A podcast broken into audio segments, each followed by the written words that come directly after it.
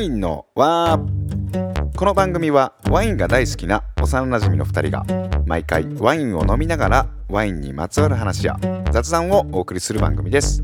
満月と新月の日たまにハーフムーンの日に配信しております。まあ要するにワイン好きの2人がワインを飲みながらお話をするだけっていう番組です。ワインのしんちゃんです。よしよしきです。はいっていうことであ、ね無視伸び伸びたみたいな感じで言いたかったけど、これもあかんかったか。よしよしき。はい。まあまあまあまあどうなんかな。取り直す？どうなんでしょう。まあいいですよ別に、はい。はい。い。や今日はねなんかね、もうちょっと疲れてるんです僕。そうですね。なぜかと言いますと、前半いきなりですけど、はい。もうちょっと体がもうちょっとだるいというか、うん。ちょっとお疲れの声やね、しんちゃんね。はい。あのーちょっと声もねしゃがれてるかもしれませんねうん。昨日からね琵琶湖の近江舞子というところにちょはいっと泊まりに来てましてはい。でまたテントサウナそうですね。とワインの,、うんあの繰り返しの交互浴をやってるんですけど、で昨日の夜もねあれ12時ぐらいまでかなうん。焚き火して、うん。ずっとあのギターでうん。ワインレッドの心を歌ってましたね。響いてましたよ、琵琶湖中にあ。響いてましたか、はい。聴きながら、はい。歌いながら、うんあの飲んでたっていうあと、ボブ・マーレーも歌ってたね。あレデンプションソングはい。ん響いてましたね、それも響いてました僕もちょっとあの、浜辺で寝そべりながら聞いてましたよ。あよし君いたんですか？行ってました、一応。え何時あ、もう途中で寝ましたけどね。えっ、と、僕も結構早かったかな。もう日が回る前にはもう寝てました。もう宿に。そうそうそうなんかね、はい僕ら焚き火のとこに何か行ってはい。なんかでもう12時やってもう寝ようと思って部屋行こう思ったらはい。ポツポツ人いてうんうんうん。あなんか周りにいたんやと思ってうんうんうん。もう結構もうほんまもう半分寝かかってるみたいな、はいはいはい。みんなもう夜中も2時ぐらいまでやったみたいですよ。あそうなん？はい。ええ。あのひたすらその焚き火の前にね囲んでうん。生ギターとうん。生音声うん。生ボーカルうん。がねずーっとこう。マジで？はい。元気やな気持ちよさそうでしたけどね。さすがにもう僕も体力がなくなって寝てましたけどね。でそれを経てね今日今昼下がりぐらいなんですけど、まあ2日目ですね。3そうそうそう。日あるんですけど2日目です。うん、はい。でサウナ入って、うん。なんかもうテンションはもうなんやろもう寝たい、うん。なぜかというとね うん。やっぱ今9月うん、でまだ温度が高いんですよね。そうそうそう温度が高いっていうかまあ夏やね。ああ夏やねまだね。普通に、残暑が残ってますよね。うん、だから普通になんかこう海水浴的なそうですね。ことしてる感じやから。サウナの一番のうん。いいところってやっぱ温冷を繰り返してうん。整う感じなんですけど。そうそうそう。その温はあるんですけどうん。冷がね今そう。ちょっと弱いですよね。オンオンオンオンですよねほんまに そうだからね。温低温みたいななかなかかこうす深い精神に入っていく感じにはならないんですけどまあ気持ちいいのは気持ちいいんですけ気ど、持ちいいですね。そんなさなか撮るんですけどね。はい、今日はあのハーフムーンなんでね、うん。また皆様からのお便りをもとにはい。お送りしていきますかね。はい。はい。行きましょ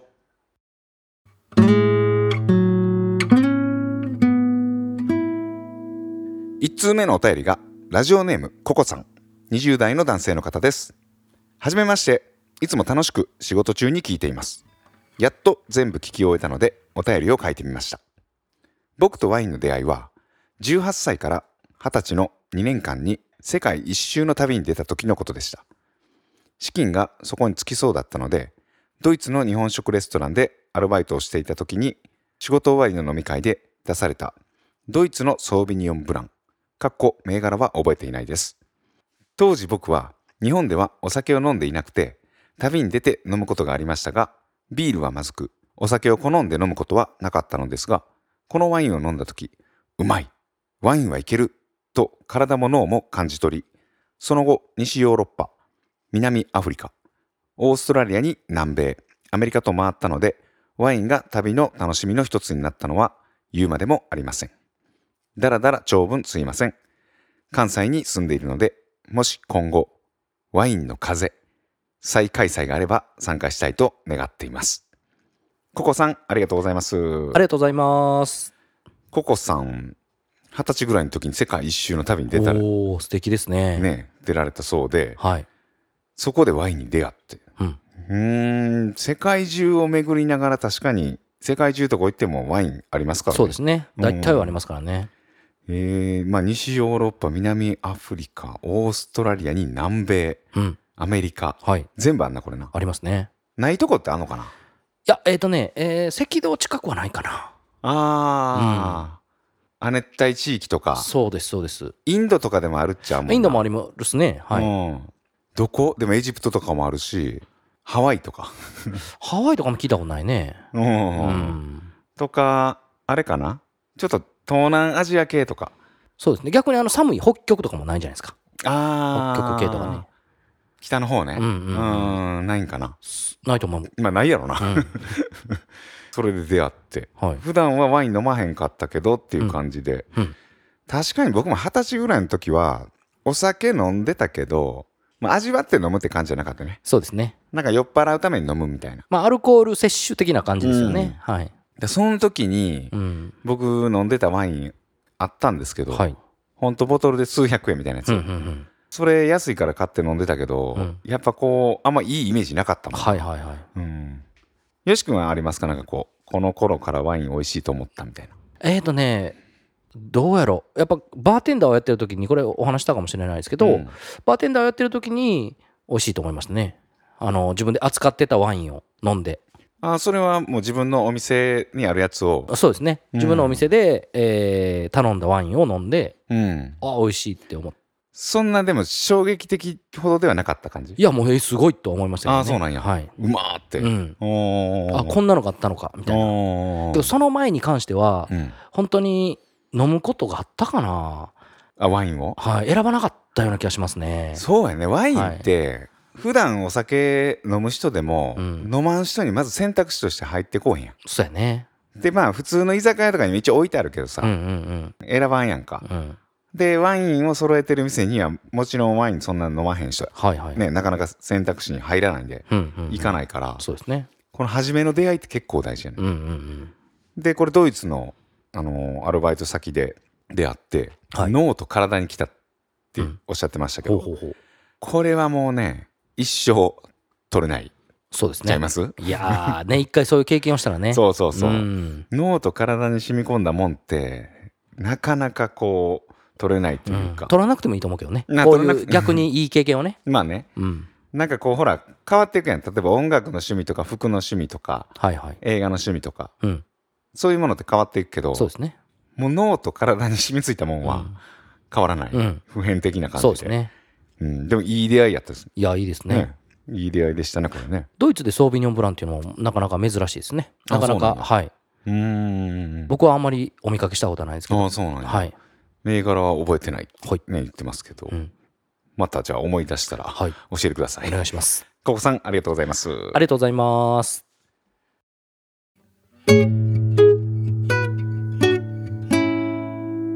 はい続いてのお便りはラジオネームよしビーノさん20代の男性の方ですしんちゃんよしきさんはじめまして毎回2人のトークが面白く次の放送はまだかまだかと楽しみにしながら聞かせていただいています私は宮城県仙台のイタリアンで調理とソムリエをしています。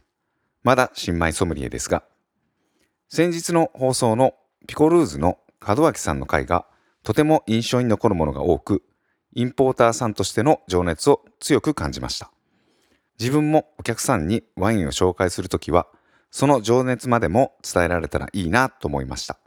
お二人はお友達やお客様にワインを紹介するときはどんなことを意識していますか？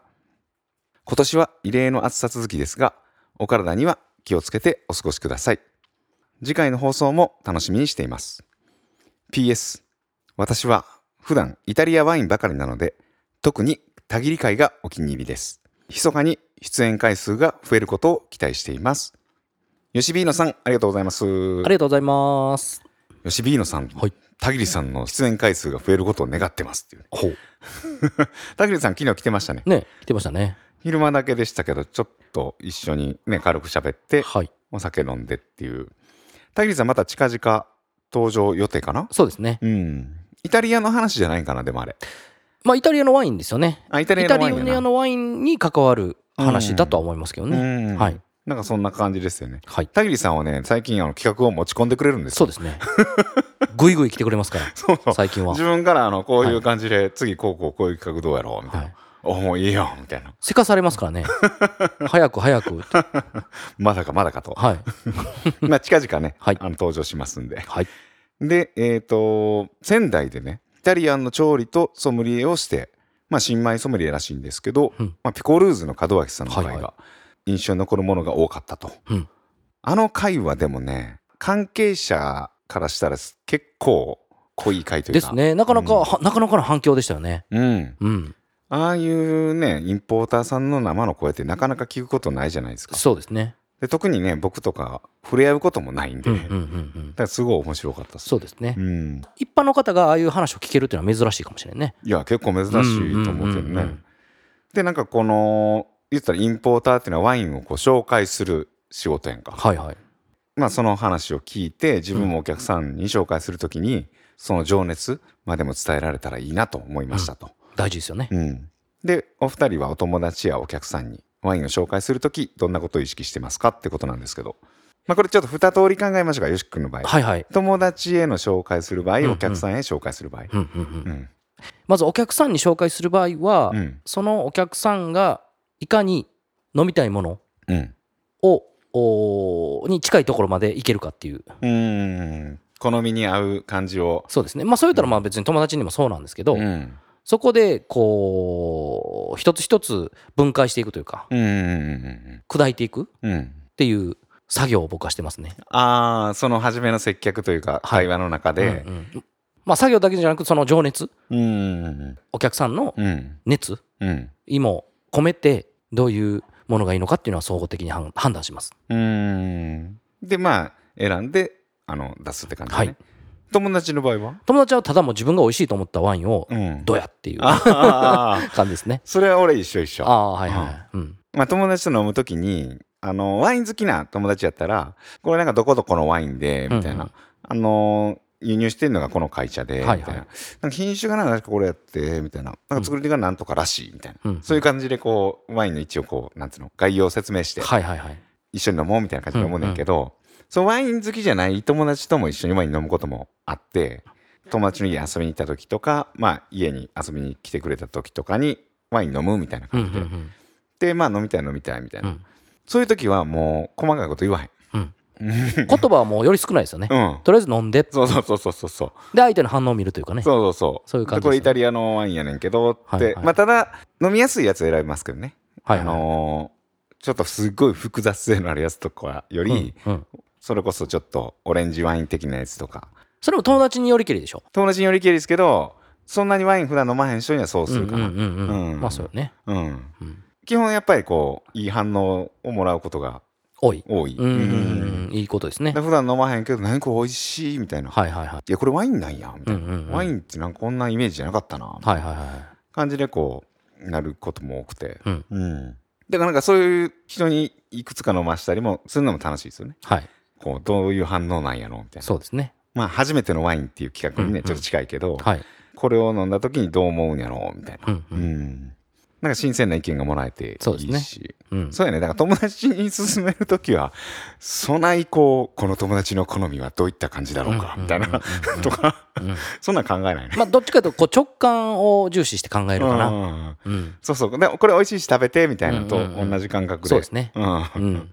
そういう感じですよね、はい。うん、でもやっぱリラックスって大事やからワイン飲む時ね。うん。まあそうやってリラックスして飲めるっていう環境自体がもう結構いい状態だからねはい。うんいいですよねいいですね。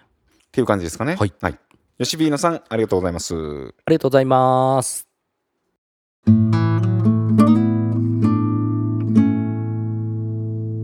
はい続いてのお便りはラジオネームぶんぶん丸さん20代の男性の方です今日は20代の男性の方ばっかりですね多いですね。いやー嬉しいですよね。ねうん。しんちゃん、よしくん、こんにちは。今回はワインの輪への感謝を伝えさせてください。私はもともとワインについて全く知識がありませんでしたが、ワインの輪をきっかけにワインを購入したり、本を読んだり、映画を見たり、自分の中の好奇心がぐんぐん前へ進み、止まらなくなりました。今では45分1コマぐらいなら授業ができそうなくらいワインの話ができそうです購入したワインはラベルを剥がしノートに貼り付けて地域や種類生産者についてまとめるというラジオを聞く前までは想像もできなかったことが自分の趣味になっています。そしてそしてこれが一番伝えたいのですが最初の放送の方でよしきくんが働かれていたクリスチャン・ビネールさんの話をされていてクリスチャンはワイン業界をもっと広めていきたいという志を持った人という話がありました。この話を聞きながら私にとってワインの輪のお二人がクリスチャンだなと思いながら聞いていました。私の人生に新しい楽しみを教えてくださり本当にありがとうございます。最後に余談ですがワインだけでなくもう一つこのラジオから影響を受けたことがあります。それはラジオの配信です。ぐんぐん進んだ好奇心が自分でも配信したいという扉をぐいっと開けてしまったらしく今ラジオ配信をしています。まだ Spotify にしか配信されていない弱々なラジオですが私がそれの名付け親という番組で配信しています。よかったら聞いてみてください。これからもお体に気をつけて配信をしていただければ嬉しいです。長文乱文失礼いたしました。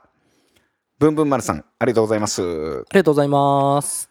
いや、ブンブン丸さん、ワインをね、全然飲まなかったり、興味がなかったけど、この話の流れで言うとあれですか？ワインの輪をきっかけにいや、これ以上嬉しいことはないですよね。好きになったってもしそうやっことですよね。たとしたら。本を読んだり映画を見たりで、そのラベルを剥がして、いや、もう相当ですよ。はそんなもんよ、よしきくんよりやってる。い。よしきやってないですからね、それは。はい。はい。ねうん。え。いや、すごいですよね。まあ、ただのきっかけね、うんやったかもしれないですけど、はいなんか、ただのきっかけとはいえ、うん。その小さな一歩になれた。いや、もうきっかけだけでも嬉しいですよ。ううんん。嬉しいですね。はい。でなんかクリスチャン・ビネールさんの話で、うんクリスチャンはワイン業界を広めていきたいと、うんうんうん。まあワイン業界をちょっとこう向上させたいって感じでね、うんなんかいろんなこう若手育成みたいなはい。こともやってるね方で私にとってワインのお二人がクリスチャンだなとついによし君はクリスチャン・ビネールさんと肩を並べたっていういやいやいやいやいやいやいや。いやいやいや。まさかまさか。いやあのねあのー桁違いの話ですよそうです、そうです。桁違いです。はい。まあけど、そのね、一つこう伝達する一人の人間でありたいと思思ってますけどね。はいはいはいはい。それはクリスチャンだなというか、はいそんな偉大な方とそうですね。あの名前出していただくのは光栄なんですけども、はい。うん、もう全然桁違いの方なんで、あのポッドキャストも始められたんですかね？うん、みたいですね。自分でも配信したいっていうので、はい私がそれの名付け親もうどんな番組なんですかねね何かに名付けていくみたいなうんうんうん。どうなんやろちょっと想像つかへん。なあはい。なんかあれちゃうなんかわからんけどちょっと言葉にしにくい気持ちとか、うん言語化されにくい表現に対してはいはいはいはい。その時はこう言おうみたいなうんうんうん。感じなんちゃう、ああ、なるほどねうん。そう面白いかもね。うんあーうんうん。なんかそういう風な言い方をはいはいに。しようみたいな、うん。うん、なんかないいですね。まあ今ねその時代的にポッドキャストを始める方が多いっていうのもあるけど、なんかどんどんできてますよね、番組がね。そうワインの輪を聞いて始めましたみたいな人結構いるよね、あ、そうなんや。い、やだってワインの番組だけでもさあ3つ4つあって、あ。はいはいはい。ちょっと影響を受けていただいた方もおられるのかな？まあ、影響というかまあまああこんな世界がああ、あってはいはいはい。できるんや。うん自分らでもできるんや、みたいうなね。んえーまた聞いてみましょうか、ね、はいうんぜひじゃあぶんぶん丸さんありがとうございますありがとうございます。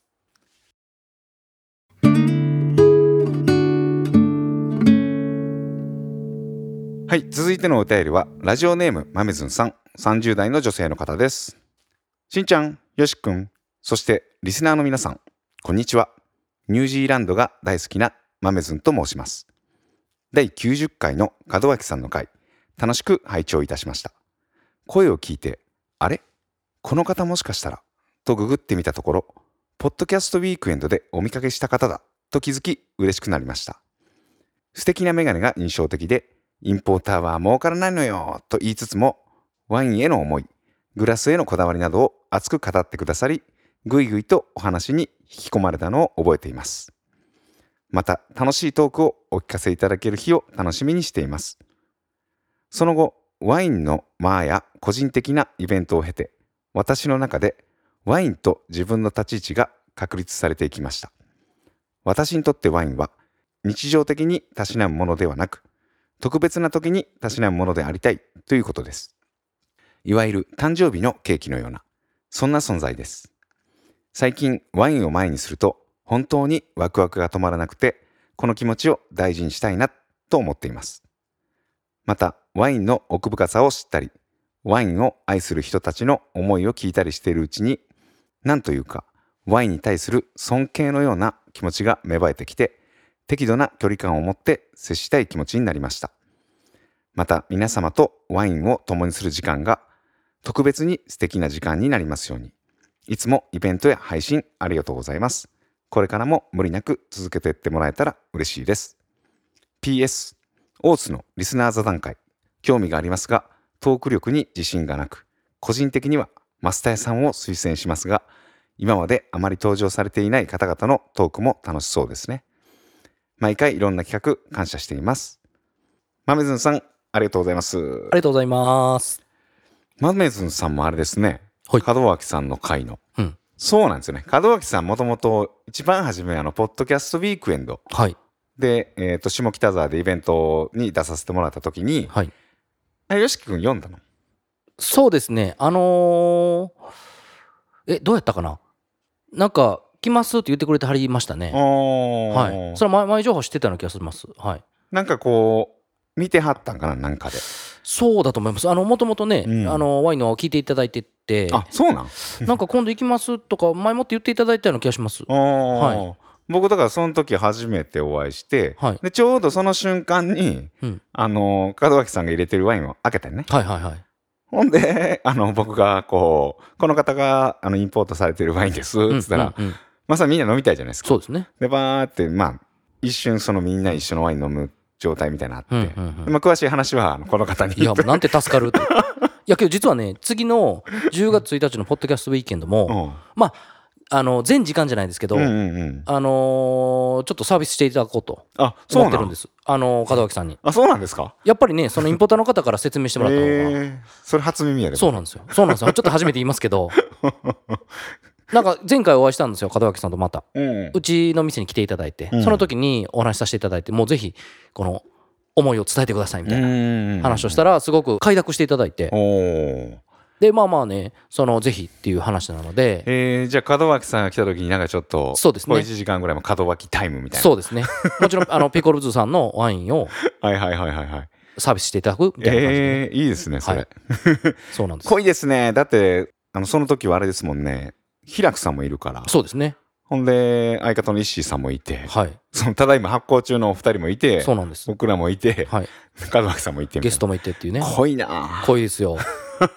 いやーだからワクワクですね。ねえ、はい10月1日のあの、うん下北沢でやるポッドキャストウィークエンドぜひ遊びに来てください、はい、ぜひぜひ。まあ、何時に門脇さんがね来られるか分かんないんですけど。そうですね。うん。まあまあまあ、サービスしていただける時間にサービスしていただこうと思ってるので、うんうんうん。そこはもうね、はい。ちょっと自由な感はいじで、ね。そうですね。うーん。で豆津さんはこう誕生日ケーキのような位置というかうん。言ったら毎日飲むもんじゃなくて本当特別な時に飲む。いやー。特別な存在。いや、わかりやすいですね。その,、うん。その表現は。いやこれ大事ですよ。ですね。うん、うん。僕もね正直ちょっと減らしたんですよ。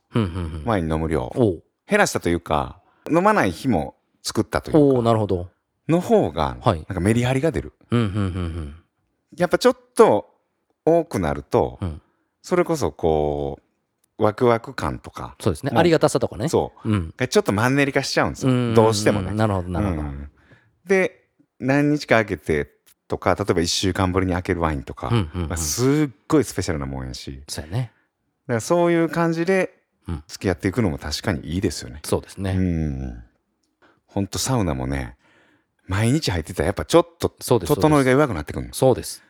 でも1週間2週間空けていくあのうんサウナの整い方ねも、半端ないじゃないですかいいですよね。うんああいう感じでやっぱ自分側もこうよりワインを楽しめる状態に持っていくみたいな。そういうの大事ですよねそうですね。うん。マメズンさん、じゃあ、また10月ね、そうですね。ぜひ。東京で一緒に飲みましょう。はい、ぜひぜひ。豆ずんさんありがとうございますありがとうございます。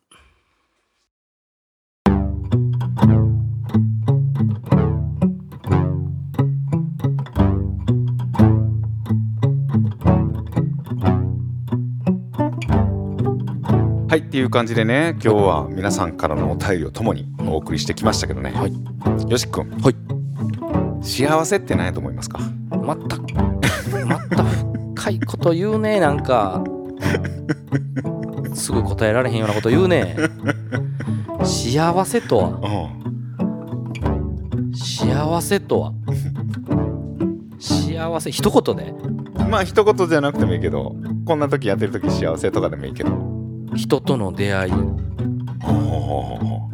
えー、かな。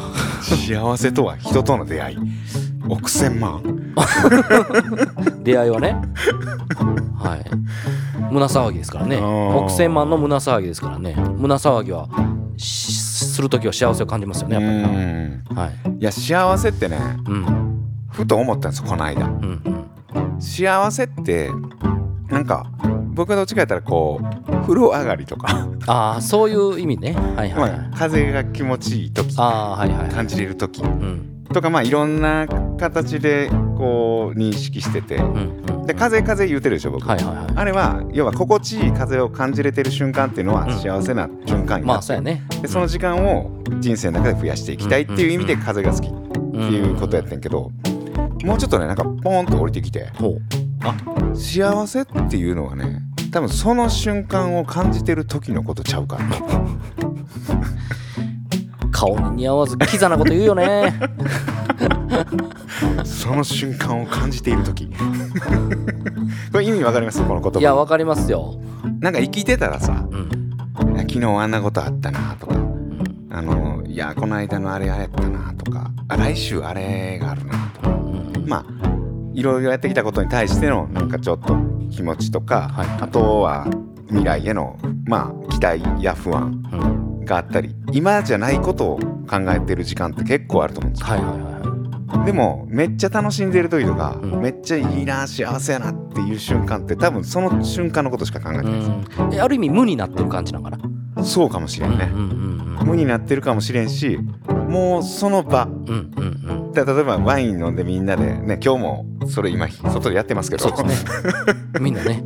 みんな輪になってはい。飲んでるけどその瞬間グルーブしてる時っていうのはみんなその会話だけに集中確かしててに確かに。別に明日のこととかそうやね。昨日のこと未来過去のことは考えへんね考えへん確かに確かに。その時のバカ話だけでこうバッてなってああ、確かに。それに幸せを感じる。そうあすごくわかる、それは。あと例えばサウナでもそうじゃないですか、はいはい。サウナに入って気持ちいい、でもその瞬間のことやから。もう気持ちだけのことしか考えてへんもんね。そう。そうそうそれ多幸感。そう。ね。でワインが美味しいとか、はい音楽聴いてとか。う、んなんかほんまにその瞬間、うん。もう今っていうのは何秒あるか分かんないですよ、うんうんうん。1秒なのか2秒はいはい。なのか、人によってね。うん。まあ8秒ぐらいっていう科学的には言われてるけどそれも曖昧な感じやんか。はいはいはい。でもとりあえずでもその瞬間に集中してる、うん。もう明日来週、1年後将来うんとかもう関係ないそうやね。いや、確かにすごい腑に落ちる、それは。その話は。だから幸せとはうん。その瞬間を感じてるあことちゃうかなみたいなーいやー、まさにそうかもしれん。なんか、真髄なのかもしれん。真髄にちょっと一歩近づいた気がするねんなそうやね。だからといって、うん。そのじゃあその瞬間をじゃあ楽しむ方法みたいなのは分からへん、うんうんうん。どうしてもやっぱ考えてしまうからさそうやね。その考える時点、そこはもういけへんわけよね。そうん。うそうやねんな、うん、難しいねんけど行きたくて行けへんよね、なかなか。そうこう今、幸せを感じたいって思っても感じれへん。そうやねんもうそれを感じてる時点で幸せを感じれへん。そうやねんそうやねうんなんか向こうから突然訪れるからさはいはいはい。あー、わかるわかる。そういうなんか雰囲気わかる。そういうもんやねんな、そうやねんうんだから今ねこれ収録終わってまた戻ってワンになって飲むんですけど、はいはいはい。じゃあ今バカ話に集中しようみたいな感じで言ったら、なかなかこそうやね。もう集中しようと思った時点でね、それはもう幸せにはたどり着けない。うバカ話に集中するってどういうことやねんね。たまにはええこと言うね、しんちゃん。言いますか？いや、今、そのすっごい腑に落ちました。ちましたはい。なんかこの前ふとファッと降りてたんですよ、はあ。いやー、腑に落ちる。はいうんまあっていう感じで、はい。えー、と101回ですはい。だから何やね 言ってみたかったやろ？うん101回目のね、はい。ワインの輪ですけど。ははい。い。まあまあまあまあ新たなスタート。を切ったということでね。はい。今後もぜひよろしくお願いします。よろしくお願いします。ワインの輪では皆様からのお便りを募集しております。お便りの送り方はワインの輪と検索していただいてワインの輪のホームページがありますのでそちらにお便りフォームがあります。そちらから何でもいいのでお送りください。はいそれでよし君。はい。何かありますか？はい。えー、ワインはプレゼントワインはプレゼント。はい。そうやね。そうなんです。自分へのプレゼントでもあるし誰かにプレゼントするのもいいしはい。自然からのプレゼントとも言えるしそうですね。いろんな形はい。で送られてきたものと。はい普通になんかまとまってもうたな。まとまってもうたな。ええみたいなのなかったもんな。何の引っかかりも引っかかりなかったな。引っかかりないとあかんねんこれは。そうやな。うん。スッといったらあかんねん。そうやな。今じゃあって終わりかけたそうそうそうそうあかんねんあかんねん。ちょっと待って。な何か引っ掛けて？そうやちょっとこれ屈折した方がいいよそうそうそうそう。ワインはプレゼントちょっとあれやなあまりにもうまくいきすぎた。あまりにもうまくいきすぎた うまくいきすぎたあかん。ねあかん。ねなかなか難しいもん。ですねはいはい難しいわ尺度が難しいわなかなか測れへん。はい、っていう感じでね、ちょっと番組内でも言ってましたけど、10月1日、はい下北沢、えーっと、ボーナストラックでね、ポッドキャストウィークエンドというイベントに参加しますん。で、ぜひ皆さん。ワイン飲みに来てください。もういよいよですねもうね、いよいよですねねあと2週間とかぐらい、ですねもう美味しいワインしかないん。で、はいはい。え詳しくはね、ワイン沼のホームページから、ポッドキャストウィークエンドへのリンクがありますんで、そちらご覧ください。はい。っていうところで、次回は満月か新月かハーフムーンにお送りしたいと思います。それでは皆さん、ごきげんよう。ごきげんよう